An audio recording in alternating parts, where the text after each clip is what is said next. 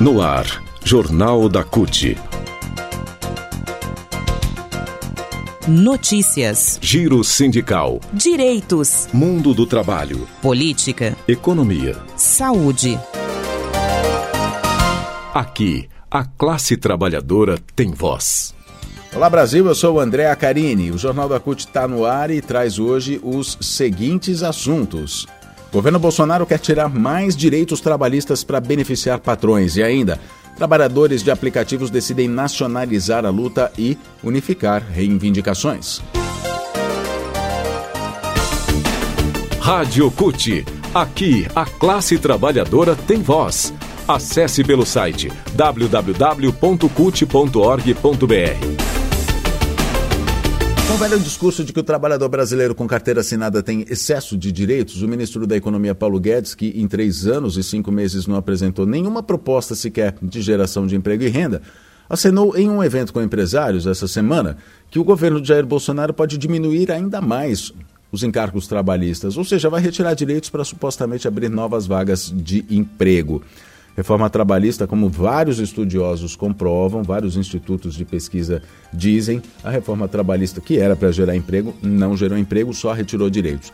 O Paulo Guedes só não explicou como é que isso vai ser feito, nem saberia explicar como, sem tirar nenhum direito. Né? Os governos Lula e Dilma Rousseff geraram mais de 18 milhões de empregos formais e com a menor taxa de desemprego de todos os tempos e sem tirar nenhum direito.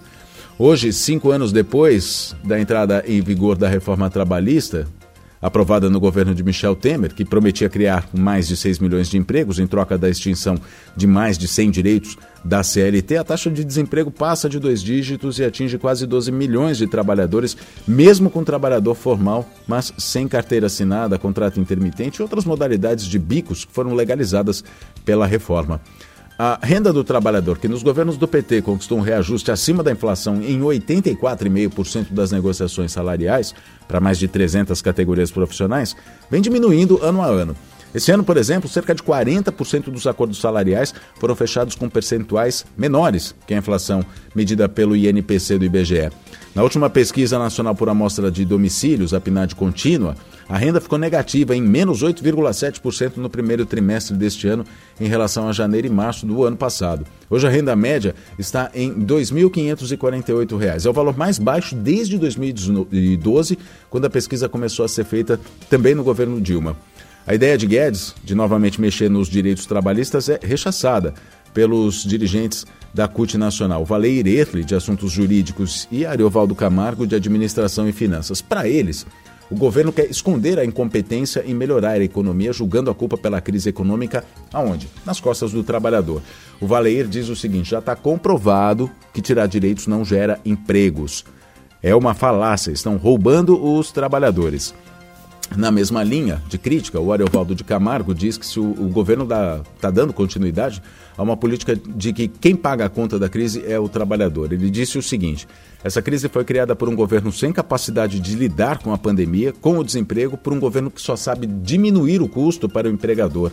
Toda vez que um governo vai mal, os ricos se beneficiam, ele lembra. E ainda diz que é bom para os empresários e muito ruim para o conjunto dos trabalhadores né, o, o conjunto dos trabalhadores que paga a conta da crise criada pelo próprio governo.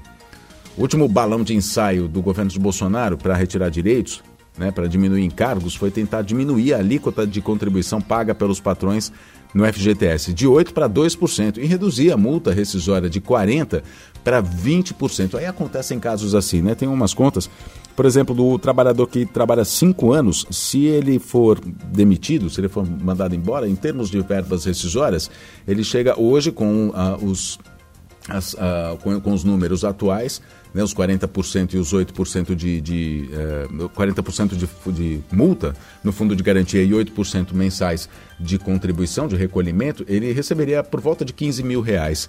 Se mudasse para esses percentuais de 8, de 2% ao mês de contribuição e de 20% em caso de, uh, no caso de demissão para multa, ele receberia apenas 3 mil e, quase 3.200 reais.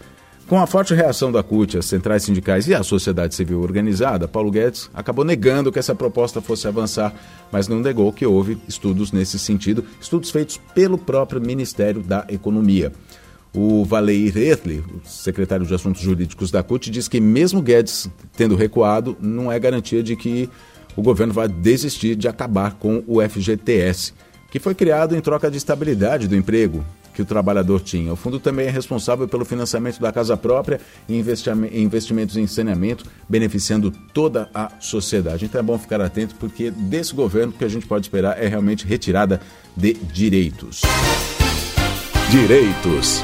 Nacionalizar a luta e unificar a pauta de reivindicações para ampliar a mobilização e conquistar direitos. Essa foi uma das estratégias definidas no primeiro encontro nacional híbrido dos trabalhadores de aplicativos. Foi realizado esta semana na sede da CUT Rio Grande do Sul, lá em Porto Alegre. Os trabalhadores de aplicativos também trocaram experiências, destacaram a importância da organização em todo o território nacional e, nesse sentido, aproveitaram o evento para criar uma comissão de representantes da categoria que vai ter a tarefa de aprofundar o diálogo e a organização nacional. O primeiro encontro nacional híbrido dos trabalhadores em aplicativos, que foi promovido pelo Sindicato dos Motoristas em aplicativos do Rio Grande do Sul, contou com a participação de trabalhadores de todo o país, por meio da plataforma Zoom. Quem participou também foi a secretária nacional de Organização e Política Sindical da CUT, a Graça Costa. Ela disse que a exploração é a mesma e os desafios são os mesmos em todo o Brasil e que é necessário uma mobilização nacional para que se possa sanar os problemas de forma global para regulamentar o trabalho da categoria. No Jornal da CUT de ontem a gente estava dizendo, inclusive, né, sobre o caso do iFood, que está terceirizando já a atividade fim deles, que é justamente a entrega, né? E os trabalhadores acabam ficando sem direitos. Para Graça Costa, nada deve ser menor que a garantia dos direitos do que aquilo que diz a OIT, Organização Internacional do Trabalho. É um, um, acordo mundial firmado num ambiente tripartite entre trabalhadores, empregadores e governos, que determinou o mínimo para ter trabalho, para se ter trabalho decente. A Graça Costa denunciou a retirada de direitos e a precarização do trabalho no Brasil depois do golpe que derrubou a presidenta Dilma Rousseff. Categoria então dos entregadores de aplicativos se organizando. Muito bom. O Jornal da CUT fica por aqui. Muito obrigado pela sua companhia. Nos falamos na próxima edição. Até lá.